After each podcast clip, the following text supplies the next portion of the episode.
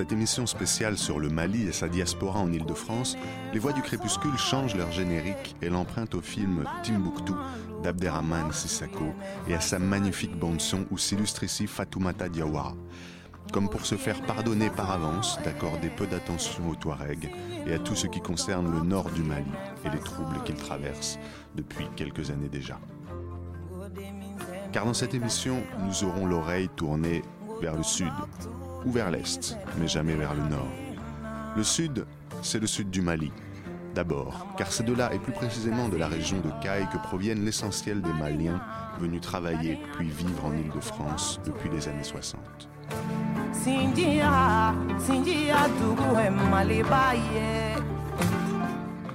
Mais vers l'est aussi, l'est parisien cette fois, car c'est Montreuil, la capitale nationale de l'immigration malienne.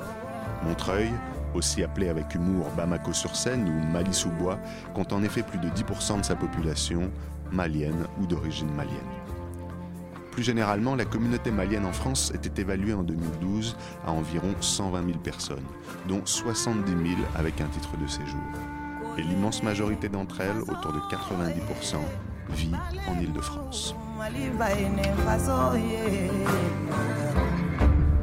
Illustrer tout de suite cette centralité de l'Île-de-France dans la vie des Maliens de France, voici un extrait d'un reportage de FR3 réalisé en 2000 dans le principal foyer de travailleurs maliens de France, le foyer Bara.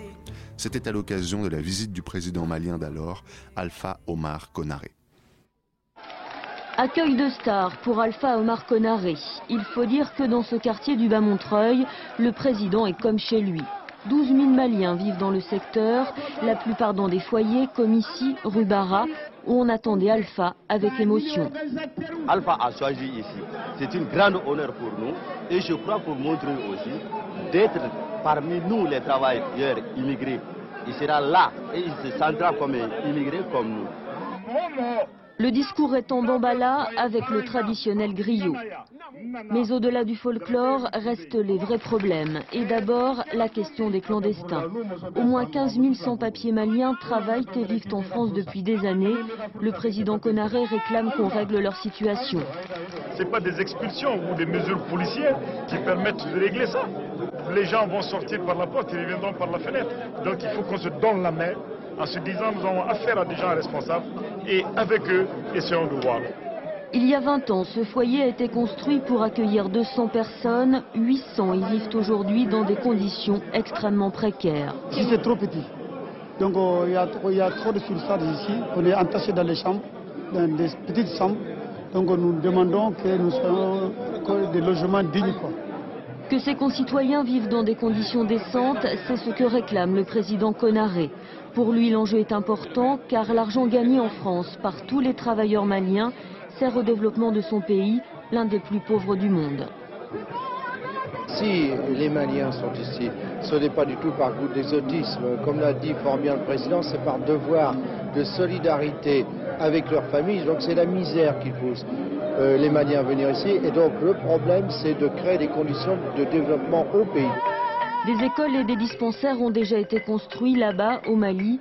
Mais ici, rue Bara, on attend maintenant un foyer digne de ce nom. Les voix du crépuscule. Les voix du crépuscule. Les voix du crépuscule. Anthropologie et combat des peuples autochtones sur Radio Campus Paris. Alors on vient d'entendre un reportage sur le foyer Barra de Montreuil, foyer qui euh, existe toujours, hein. c'est la rue Barra qui lui donne son nom. Il est équipé pour loger 400 personnes, il doit en loger au moins le double, et euh, ça pose euh, des problèmes administratifs depuis longtemps, ce qui fait qu'il est censé être détruit en 2018, mais évidemment les résidents s'opposent à sa destruction. En tout cas, il y a, toute une polémique euh, autour de, la destruction possible des travaux autour du, du foyer Barra. Avant de continuer à explorer la vie des Maliens de l'île de France, nous allons nous intéresser au Mali lui-même, parce que Évidemment, comprendre euh, la composition sociologique du pays d'origine est nécessaire à la compréhension des migrations. Pourquoi il faut nous intéresser un petit peu à cette diversité géographique car c'est important, et sociologique du Mali. Alors le Mali, c'est un pays d'une très grande diversité ethnique, justement, qui reflète, euh, qui est en partie le reflet d'une diversité géographique. Schématiquement, on peut diviser le pays en, trois bandes. La bande saharienne, très sèche au nord, la bande sahélienne, aride mais ouverte aux pluies tropicales, par conséquent couverte de steppes ou de savanes euh, au milieu, et ce qu'on appelle le domaine soudanien au sud. Donc dans le nord, c'est le nord qui est principalement touché par la guerre, et par, euh, par la guerre depuis 2012, c'est au nord que vivent les populations Touareg, Mor et Kunta. Dans la zone sahélienne, on va trouver les villes de Gao et de Mopti, dans lesquelles on trouve euh, des individus des ethnies Bambara, Bozo, Peul, Songhai, mais aussi des Dogons, des Maracas et des Touaregs. Et enfin, c'est la région du sud, donc du domaine soudanien, qui est la plus peuplée.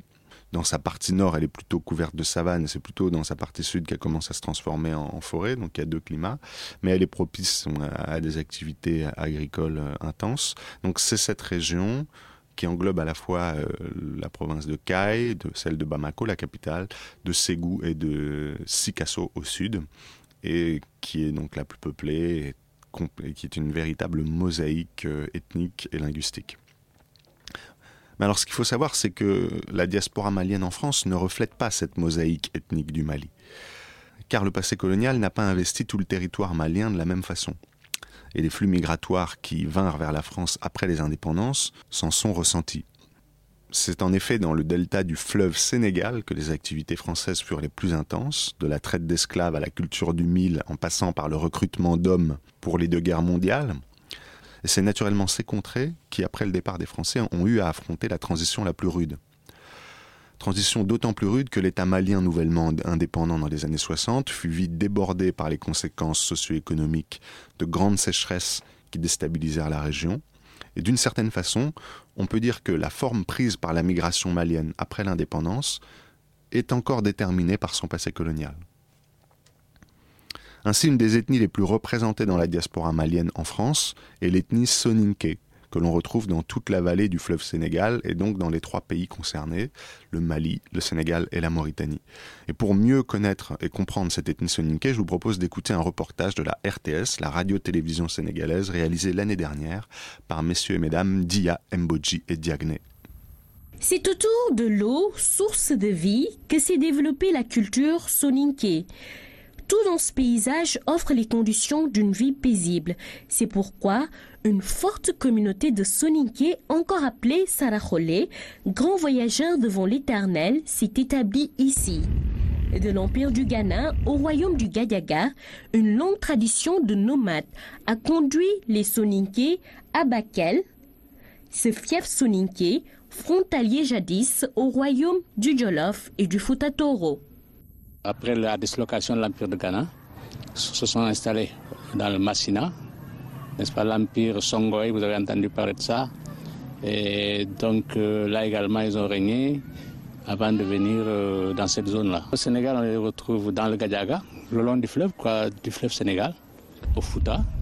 Cette proximité avec les se reflète à travers les parures et les spécificités culturelles. Une ethnie particulièrement paysanne et marchande. Il y a des cultivateurs parmi nous, il y a des grands commerçants aussi parmi les soniqués, parce que le soniqué, euh, euh, euh, c'est celui qui aime voyager, qui veut aller voir ailleurs. Puis l'empire du Ghana. Alors il y a eu trop de déplacements et de telle sorte que c'est peut-être dans le sang. Le soniqué, il bouge beaucoup. Les Soninké voyagent donc beaucoup, mais ils reviennent toujours. Ils restent attachés à leur culture.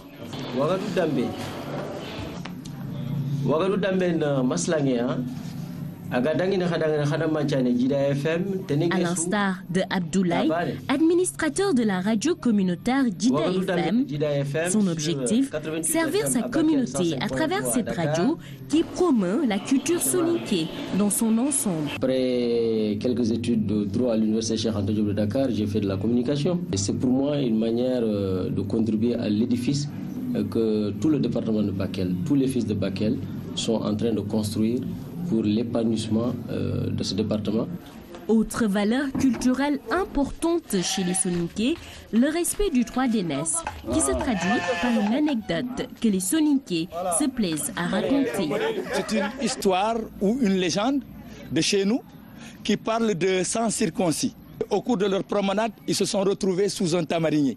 Ils ont cueilli et les 99 en sont morts. Un seul est resté et ce circoncis est retourné à la maison il a dit à sa mère, la mère a dit, retourne là d'où tu viens, fais ce que les autres ont fait et ne reviens plus. L'enfant n'a pas pipé mot et est retourné sucer à son tour et mourir comme les autres. Cela explique un peu euh, cette éducation. Islamisés très tôt et subissant les assauts de la modernité, les Soninké perdent progressivement quelques aspects de leur culture. L'on remarque de plus en plus que les jeunes ont tendance à s'oublier. Vous allez dans euh, les salles des fêtes, vous verrez le marié qui vient en costume français, la jeune mariée avec euh, sa robe de mariée. Ce que l'on voudrait, c'est que le jeune marié vienne avec la tenue africaine, que la jeune mariée vienne avec son pagne teint à l'indigo, son boubou teint à l'indigo, avec euh, ses tresses, avec euh, ses, parures. C'est la raison pour laquelle euh, ce festival a été mis en place. Ethnie très ancienne, les Soninké sont présents au Mali, en Mauritanie et au Sénégal. Cette forte présence sararolée dans cet espace ouest africain démontre la proximité de ces peuples issus des républiques nés au lendemain des indépendances. Les voix du crépuscule. Les voix du crépuscule. Les voix du crépuscule. Anthropologie et combat des peuples autochtones sur Radio Campus Paris. On voit que l'ancrage de la culture soninké dans le nomadisme, dans le voyage, est propice à de belles interprétations romantiques euh, des migrations de travail maliennes, interprétations romantiques qui malheureusement ont été fort démenties par l'histoire, puisque euh, la France euh, a assez vite cessé d'être accueillante avec ces populations africaines qu'elle a hum, sollicitées dans les années 60. On le verra très très bientôt. Mais euh, pour l'heure, je vous propose une première pause musicale, une pause musicale euh, malienne, plus exactement franco-malienne, puisque je vous propose d'écouter Nka Palema, un titre de Balaké Sissoko et de Vincent Segal. Balaké Sissoko à la cora et Vincent Segal au violoncelle. Et c'est extrait de leur nouvel album Musique de nuit, sorti en 2015.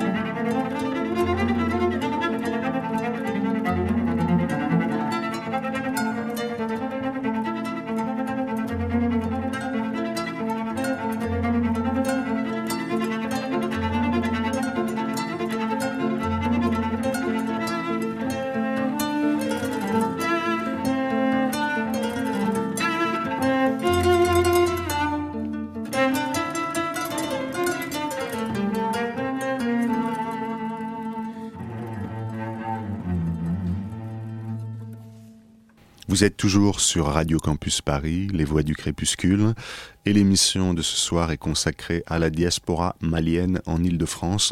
On écoutait à l'instant un couple franco-malien, un couple de musiciens, en les personnes de Balaké Sissoko et de Vincent Segal.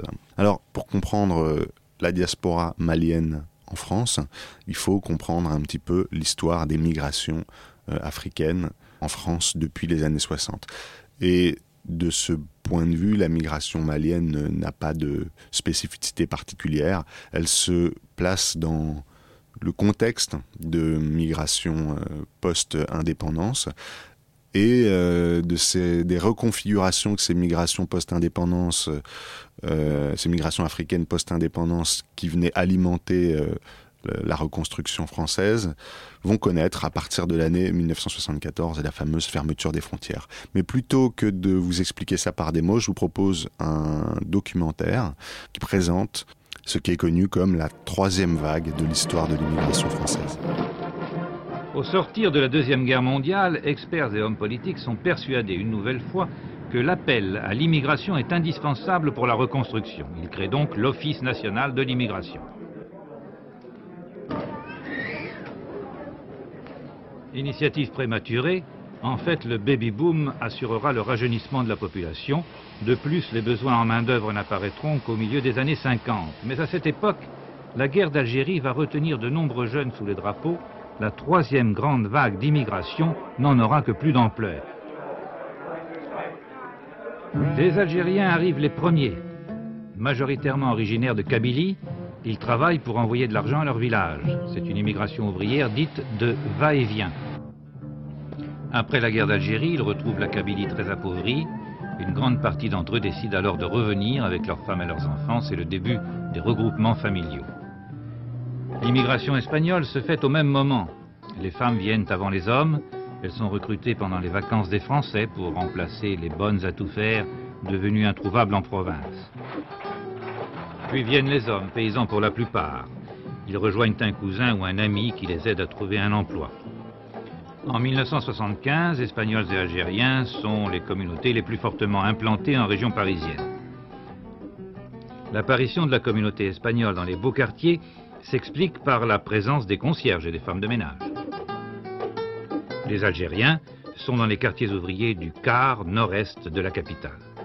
Contrairement aux Espagnols, ils modifient le paysage de leur quartier en créant des restaurants et des commerces. L'immigration a permis aux ouvriers français de se hisser dans l'échelle sociale en abandonnant peu à peu les travaux pénibles et mal payés.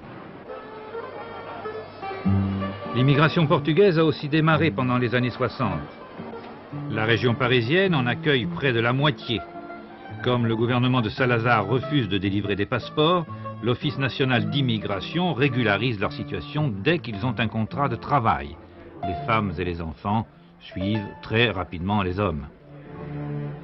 Cette immigration ressemble à un véritable exode. Les Portugais rejoignent les Algériens et les Espagnols dans les bidonvilles de la région parisienne. Tous s'entassent dans ces grandes zones insalubres. À Nanterre, par exemple, 10 000 personnes vivent sous des baraquements. À la fin des années 60, les bidonvilles s'étendent autour de Paris. Leur implantation suit la localisation des usines et des chantiers. L'État tente alors de les résorber.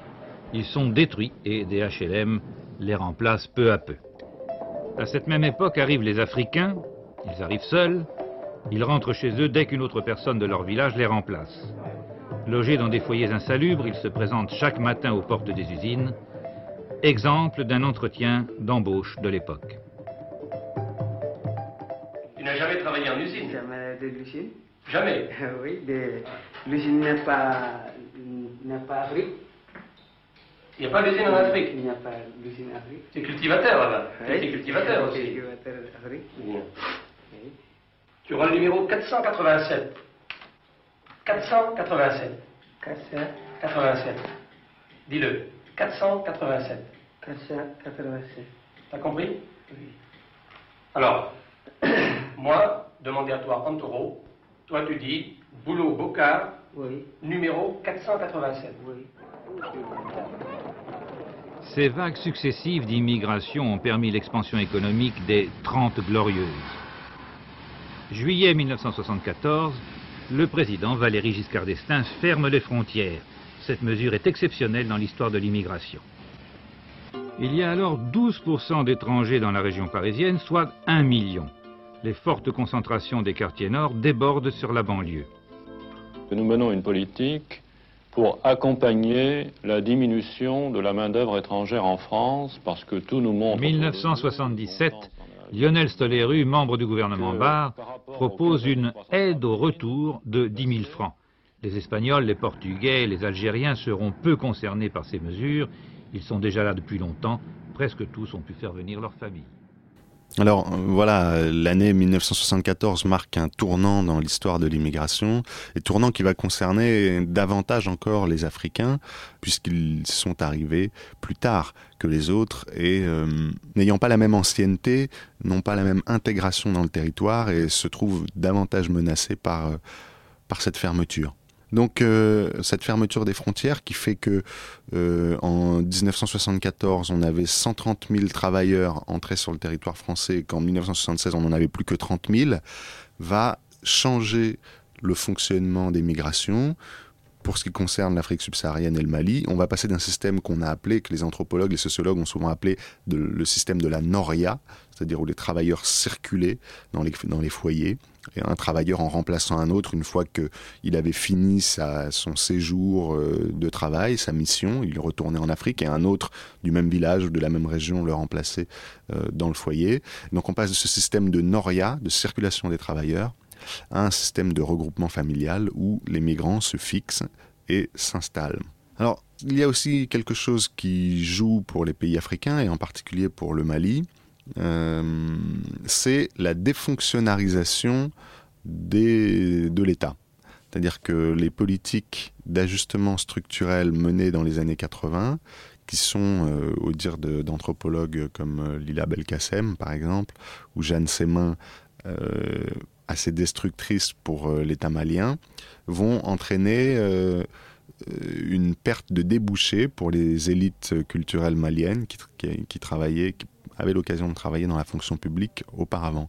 Et donc, ces plans d'ajustement structurel vont encourager une autre forme d'émigration, donc pas celle de travailleurs manuels, mais de travailleurs intellectuels, euh, de travailleurs euh, à capital culturel plus élevé. Alors une chose qu'il faut savoir euh, dans l'histoire de la diaspora malienne, c'est que la France n'est qu'une cible parmi d'autres.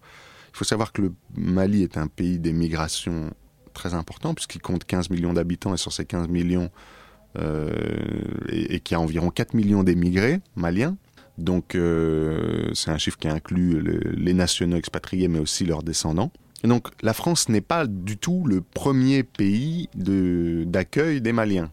Avant, et ça c'est comment dire une généralité pour les, migrations euh, euh, des Suds, les pays du Nord ne sont pas les premiers pays d'accueil. Ce sont d'abord les pays du Sud qui accueillent, et c'est vérifié pour le Mali.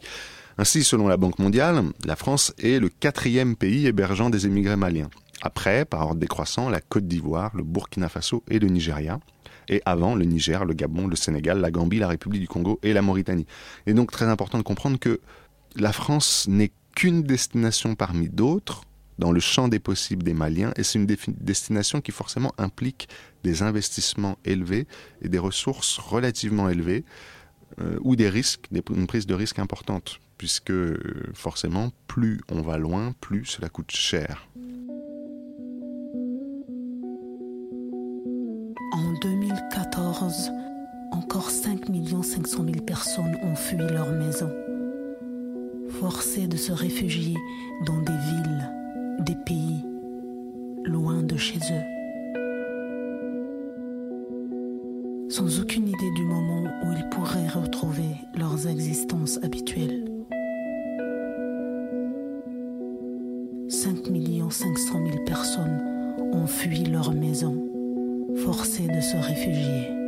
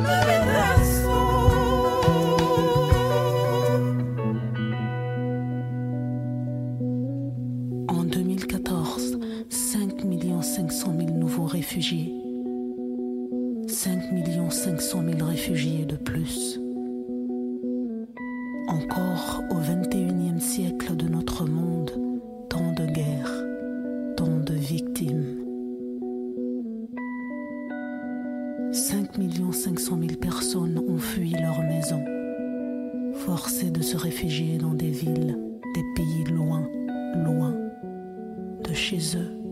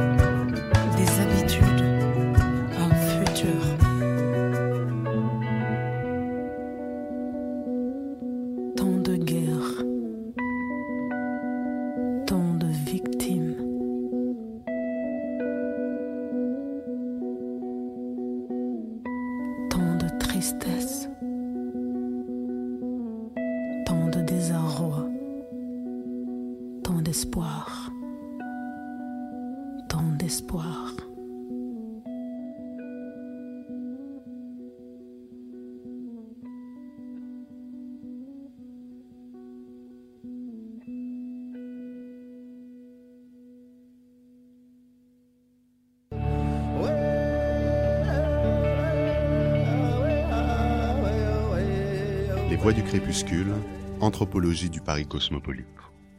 On entendait à l'instant Roca Traoré chanter Nesso, le titre phare de son dernier album sorti en février dernier. Roca Traoré, donc chanteuse malienne vivant entre le, Mali et l'Europe, qui, qui, a choisi de chanter euh, en bambara cette chanson, Nesso, en français en bambara, puisque Nesso signifie maison.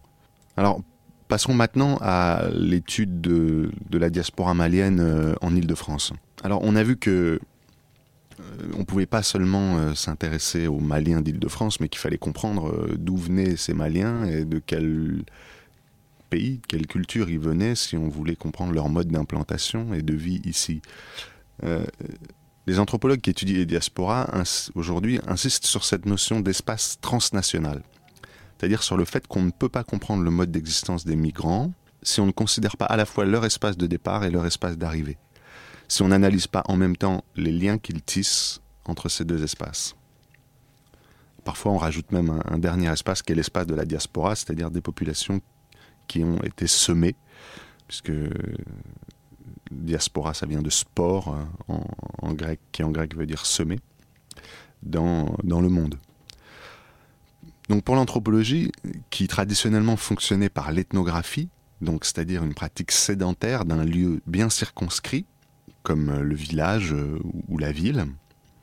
Enquêter sur plusieurs espaces en même temps, ça représente un défi. Plus la globalisation progresse et plus les flux d'hommes s'intensifient, et avec eux les flux de marchandises, d'informations et d'argent, les liens prennent pour l'enquête de plus en plus d'importance, au détriment des lieux, qui sont les objets naturels de l'anthropologie. Je rappelle que la définition, une des définitions euh, canoniques de la méthode ethnographique donnée par Michael Young, alors pas le rigolo du Morning Live, hein, l'anthropologue océaniste, c'est euh, la méthode ethnographique, c'est une intensive study of limited areas.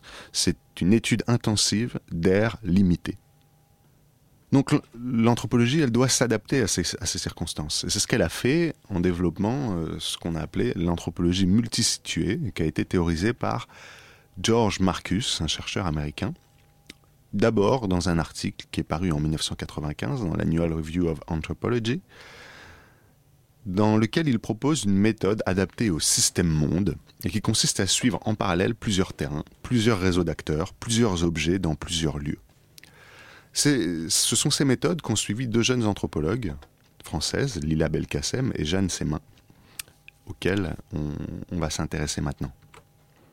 Alors, Lila Belkacem, d'abord, qui est euh, sociologue, maître de conférences à l'université Paris-Est Créteil-Val-de-Marne, euh, elle a réalisé sa thèse euh, dans donc elle a réalisé sa thèse en anthropologie multisituée, une thèse qui porte qui avait pour titre euh, L'enfant perdu et le pays d'origine des parents, expérience migratoire de descendants d'immigrants ouest-africains en France et au Mali.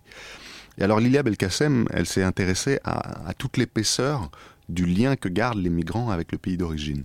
Et voilà ce qu'elle disait dans une interview qu'elle a accordée au journal Grossius euh, alors qu'elle terminait sa thèse en 2012. Les liens au pays d'origine ne consistent pas seulement à envoyer de l'argent aux familles ou à participer à des investissements collectifs. Cette stratégie de diversification des ressources explique le maintien de liens étroits au pays et le rôle central des migrants dans le développement de la région de Caille. En effet, une des spécificités des migrants maliens est de ne pas s'être limités aux envois d'argent. Les émigrés se sont rapidement organisés collectivement, dans un premier temps à partir des foyers de travailleurs. En créant des caisses de solidarité villageoises, puis en se structurant parfois à des échelles plus vastes que le village, les migrants ont ainsi été à l'origine de nombreux investissements dans leur région natale. Construction de mosquées, d'écoles, de centres de santé, de systèmes d'adduction d'eau, parfois d'électrification, etc. C'est d'ailleurs ce qui explique l'attention certaine des États maliens et français à l'égard de ces pratiques. De plus, le rapport au pays d'origine est souvent régi par une logique de la dette et du don, devant souvent leur départ à une décision collective financée en partie par la famille, les émigrants contractent une dette non seulement symbolique, mais également matérielle, les liant à leur famille élargie et au village. Si dans les premiers temps de la Noria, la migration est souvent temporaire, la fermeture des frontières françaises en, 1974, puis les diverses politiques visant à contrôler et limiter les flux migratoires viennent profondément bouleverser la composition des migrants maliens et leur lien avec le pays d'origine. Notamment pour prolonger la rente migratoire, la durée du séjour s'allonge sensiblement. La population migrante rajeunit et se féminise. Les femmes participent d'ailleurs également largement à l'entretien de liens économiques et pas seulement affectifs et familiaux, avec les tontines, on le verra tout à l'heure.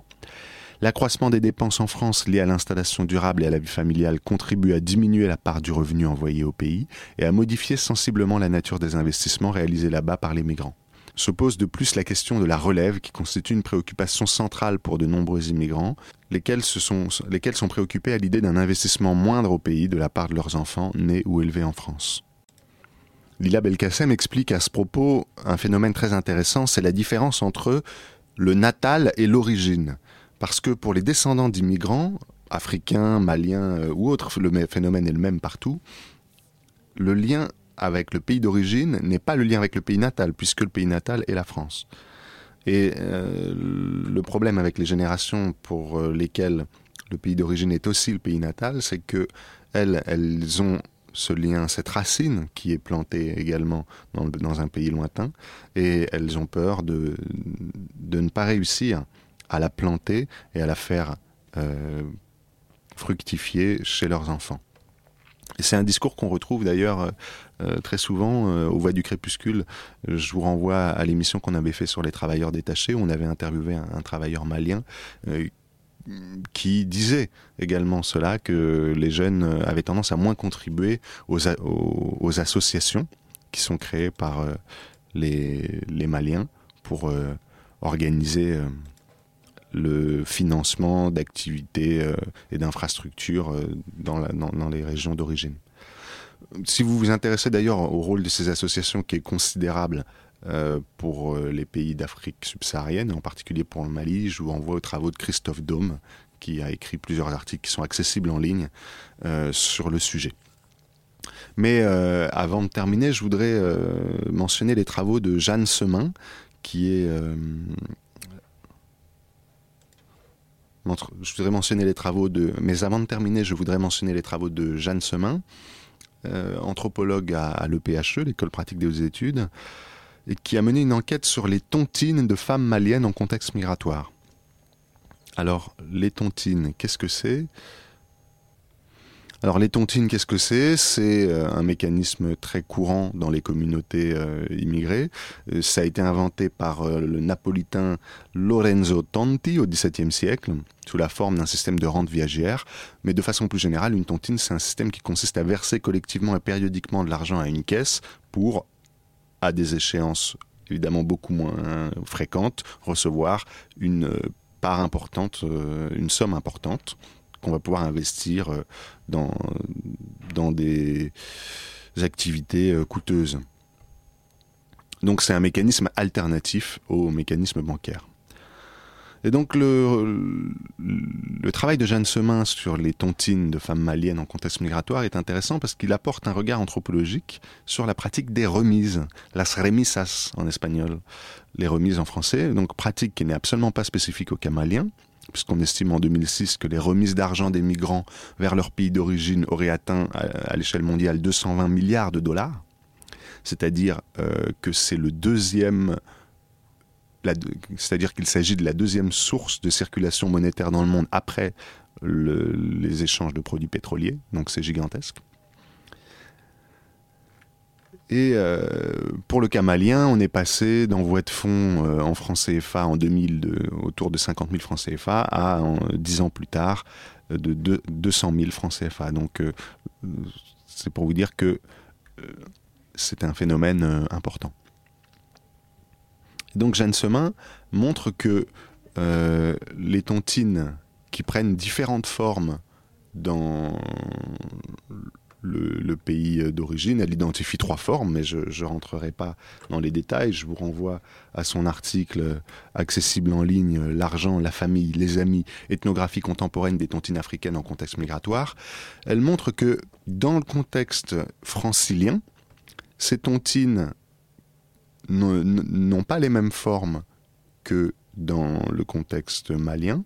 C'est-à-dire que par exemple, elles ne vont pas se structurer en association, ça va plutôt passer par des réseaux informels qui d'ailleurs chevauchent euh, plusieurs communes de l'île de France. C'est pas une tontine à Montreuil, une tontine à Saint-Denis, une tontine euh, à Château-Rouge. Souvent des tontines qui, qui fonctionnent euh, par réseau et qui mobilisent des sommes évidemment plus importantes par le simple fait de, du passage à l'euro et comment dire du niveau de vie socio-économique français.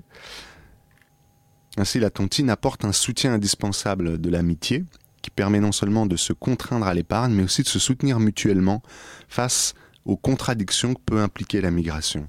C'est comme ça que le, le résume euh, Jeanne Semin. Et ça permet euh, d'affirmer aussi un statut personnel pour ces femmes qui, euh, éloignées de leur réseau de sociabilité de voisinage lorsqu'elles arrivent en France, puisque ces réseaux de sociabilité de voisinage n'existent quasiment pas en France, se retrouvent parfois perdues, euh, connaissent même souvent des dépressions et des, comment dire, des, moments extrêmement difficiles quand elles arrivent, et retrouvent dans le réseau économique de la tontine eh bien, un réseau d'affect qui leur donne une structure, euh, qui les aide à se structurer psychologiquement. Les voix du crépuscule. Les voix du crépuscule. Les voix du crépuscule. Anthropologie et combat des peuples autochtones sur Radio Campus Paris. Et maintenant, c'est le moment de la chronique sur l'actualité des combats des peuples autochtones de Pascal. Malheureusement, pour des raisons complexes de cafouillage technique dont je suis, euh, hélas, entièrement responsable, Pascal ne va pas pouvoir interpréter cette euh, chronique euh, lui-même. Il l'a fait, mais le fichier a disparu par mon incurie. Je vais donc réinterpréter ton texte, Pascal. Excuse-moi encore, et j'espère que mon ton ne trahira pas celui de ton écriture. Comment rendre les peuples autochtones des ennemis du climat? Chronique écrite la veille de la fermeture de la COP21. En juin dernier, dans les négociations pré-COP 21 qui se tenaient à Bonn, a été entériné le mécanisme RED, réduire les émissions dues à la déforestation et à la dégradation des forêts. un mécanisme de marché carbone qui consiste à faire de certaines zones forestières, généralement tropicales, des éponges pour absorber le carbone émis par les différentes activités polluantes. Un pays peut donc désormais, dans sa feuille de route des efforts à réaliser pour réduire le réchauffement climatique, déduire de ses émissions futures une estimation des émissions absorbées par les projets RED ⁇ qu'il va financer. Un exemple connu est le financement par l'État de Californie de projets pilotes dans l'État amazonien de l'Acre, au Brésil, où le peuple Unikui se plaint désormais de ne plus avoir le droit de pêcher, de couper du bois ou de pratiquer l'agriculture sur son propre territoire. Voici aussi ce qu'en dit Ibrahim Mbamoko de l'association Carrégéo et Environnement pour le cas du Cameroun. Je dénonçais également le fait que si la loi foncière au Cameroun n'est pas revisée, cela ne garantissait pas aux populations locales et autochtones la pleine jouissance de leur territoire. C'est-à-dire, il se trouve que la loi foncière encore en vigueur au Cameroun fait de toutes les terres du territoire national la propriété privée de l'État.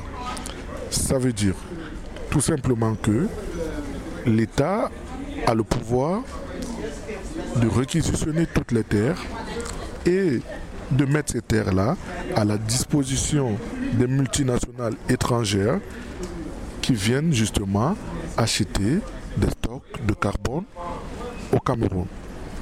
Vous comprenez très bien que ceci a pour conséquence de spolier les populations de leur espace vital. Vous l'avez compris, il existe maintenant un outil officiel adopté par les Nations Unies qui permet de priver les communautés locales de leur territoire au nom de la lutte contre le changement climatique. Une situation révoltante contre laquelle les peuples autochtones devraient se soulever comme un seul homme? Mais n'est-ce pas prendre le risque d'être taxé d'ennemi du climat?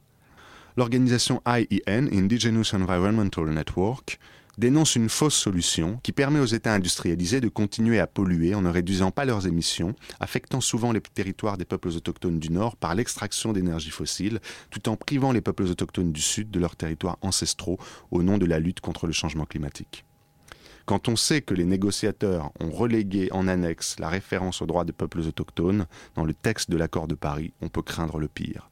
Alors, dans ces conditions, faut-il souhaiter un accord sur le climat au terme de la COP 21 si vous voulez en savoir plus, je vous invite à écouter l'intégralité de cette interview sur notre site, lesvoixducrépuscule.com. Ibrahim Mbamoko nous y parle aussi, sous un angle plus positif, des solutions que son association défend pour la promotion des énergies renouvelables au Cameroun.